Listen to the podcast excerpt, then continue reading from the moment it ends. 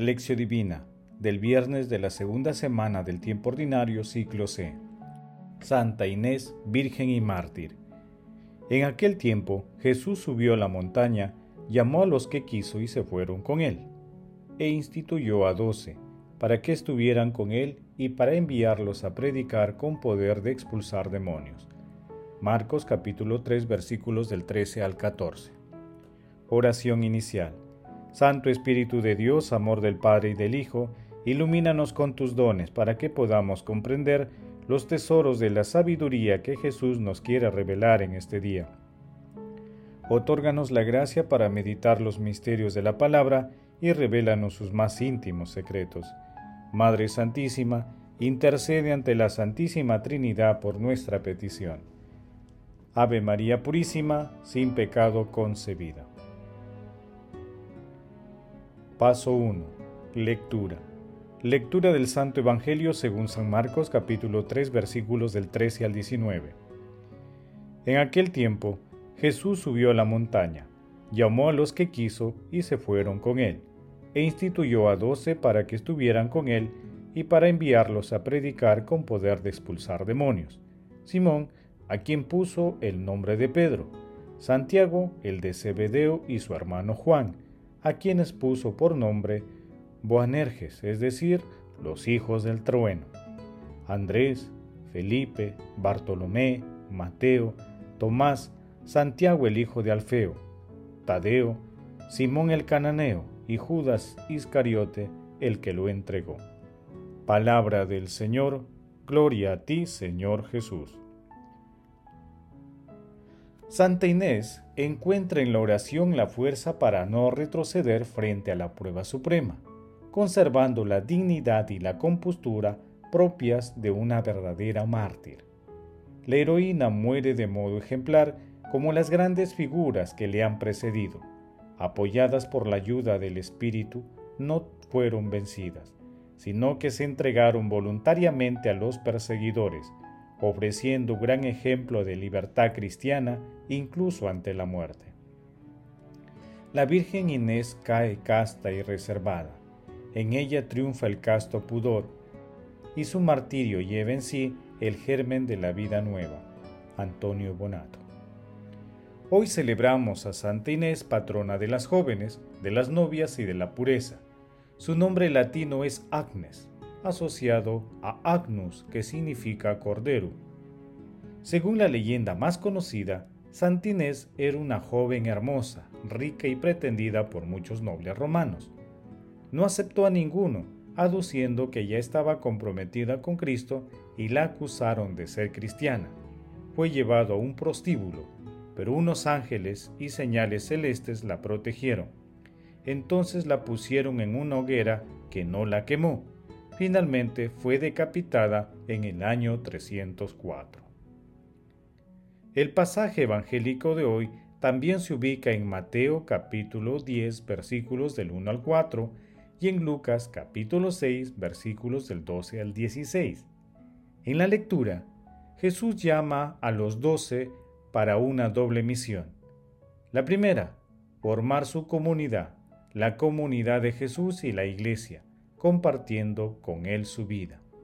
La segunda, para llevar una vida orante, proclamar el Evangelio, curar enfermos y luchar contra el poder del mal. Con la elección de los doce, Jesús prepara los guías y pilares del futuro pueblo de Dios. El número doce evoca la construcción del pueblo de Israel con las doce tribus y los doce patriarcas. A los doce los llamó apóstoles, que significa en griego enviados. Los apóstoles eran hombres simples, gentes de alma abierta, decididos y tímidos al mismo tiempo. No eran ricos ni famosos, ni ilustrados. La mayoría de ellos carecía de educación. Eran pescadores, pastores, recaudadores de impuestos. Había un adolescente, Juan. Algunos eran mayores, unos solteros, otros casados. Eran doce diamantes en bruto. Sin embargo, hubo entre ellos un traidor, Judas Iscariote. Paso 2. Meditación. Queridos hermanos, ¿Cuál es el mensaje que Jesús nos transmite a través de su palabra? Nuestro Señor Jesucristo nos da una muestra de que las decisiones trascendentes deben estar precedidas por la oración, en un espacio íntimo de encuentro con la Santísima Trinidad. Nuestro Señor Jesucristo siempre elige de acuerdo con la voluntad divina y no en función de las capacidades y conocimientos humanos. Él capacita a los elegidos a través de su Santo Espíritu. En este sentido, sigámoslo sin miedo, ya que Él nos proveerá de todo lo que necesitemos para cumplir nuestra misión por donde vayamos. Él nos llama, nos sana, nos libera, nos instruye y fortalece con los dones de su Santo Espíritu. No importa la edad ni los conocimientos académicos, solo basta que dejemos que fluya la fuerza interior del llamado. Es la gratuidad de la llamada. Hermanos, meditando la lectura de hoy, recordemos las veces que hemos experimentado el amor de Dios e intentemos responder. ¿Seguimos a Jesús en nuestras actividades diarias? ¿Agradecemos a Dios por tanta bondad? Acudimos a la oración cuando empiece el día, cuando iniciamos nuestras labores y al término del día. ¿Somos conscientes que nuestras capacidades humanas son un don de Dios? Que las respuestas a estas preguntas nos ayuden a ser mejores discípulos de nuestro Señor Jesucristo durante toda nuestra vida. Jesús, María y José nos aman.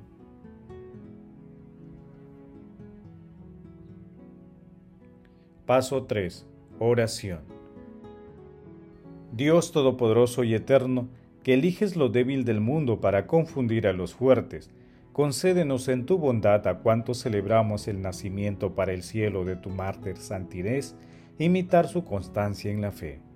Amado Jesús, Pastor de Pastores, te pedimos que continúes asistiendo y enriqueciendo a tu iglesia con el don de las vocaciones te suplicamos que sean muchos los que acojan tu llamado con la generosidad y fidelidad de sus respuestas. Amado Jesús, te pedimos por el Santo Padre, por los obispos, sacerdotes, diáconos, consagrados y consagradas, laicos y misioneros, fortaléceles con tu Santo Espíritu para que lleven tu palabra y ejemplo a todos los confines de la tierra. Amado Jesús, modelo de la caridad pastoral para todos los tiempos, concédenos por la gracia de contemplar el misterio de amor de tu entrega con absoluta gratuidad por la salvación de la humanidad. Espíritu Santo, libéranos de todas las ataduras del pecado y danos la fortaleza para ser apóstoles de nuestro Señor Jesucristo. Amado Jesús, concede a los difuntos de todo tiempo y lugar tu misericordia para que lleguen al cielo y protege del enemigo a las almas de las personas agonizantes. Madre Santísima, Madre de la Divina Gracia, intercede ante la Santísima Trinidad por nuestras peticiones. Amén. Paso 4. Contemplación y acción. Hermanos, contemplemos a nuestro Señor Jesucristo, con un escrito de Basilio Caballero. Hoy te alabamos Dios Padre, porque Jesús pensó en nosotros al elegir a sus doce apóstoles como pilares guías de tu nuevo pueblo, la Iglesia. Tú nos llamas también a cada uno personalmente a embarcarnos con alegría y generosidad incondicional en la gran aventura de seguir los pasos de Cristo. Él tiene la iniciativa y nosotros queremos colaborar. Gracias Señor Jesús por llamarnos a tu seguimiento, a compartir tu vida, tus afanes, tu palabra, tu misión evangelizadora y tu pasión por la justicia, en medio de nuestro ambiente familiar, laboral y social. Hermanos, pidamos al Espíritu Santo que nos ilumine con la luz de sus dones para que llevemos adelante nuestra vocación según el estado de vida que tengamos. Nuestro Señor Jesucristo nos llama a servirlo desprendiéndonos de todo para poder poner nuestras capacidades humanas a su servicio, por medio de la Iglesia y para la mayor gloria de Dios. Busquemos su voz en el silencio y la oración, sabiendo que su Santo Espíritu nos guiará y fortalecerá siempre. Ayudemos a las personas que aún no conocen a Dios a acercarse a Él y experimenten su acción sanadora y liberadora. Glorifiquemos a la Santísima Trinidad con nuestras vidas. Oración final. San, gracias Señor porque tu palabra nos conduce por caminos de paz, amor y santidad. Espíritu Santo, ilumínanos para que la palabra penetre a lo más profundo de nuestras almas y se convierta en acción. Dios glorioso, escucha nuestra oración, bendito seas por los siglos de los siglos. Madre Santísima, intercede ante la Santísima Trinidad por nuestra petición. Amén. El Señor esté con ustedes y con tu Espíritu. La bendición de Dios Todopoderoso, Padre, Hijo y Espíritu Santo, descienda sobre ustedes y los acompañe siempre. Amén. Bendigamos al Señor, demos gracias a Dios.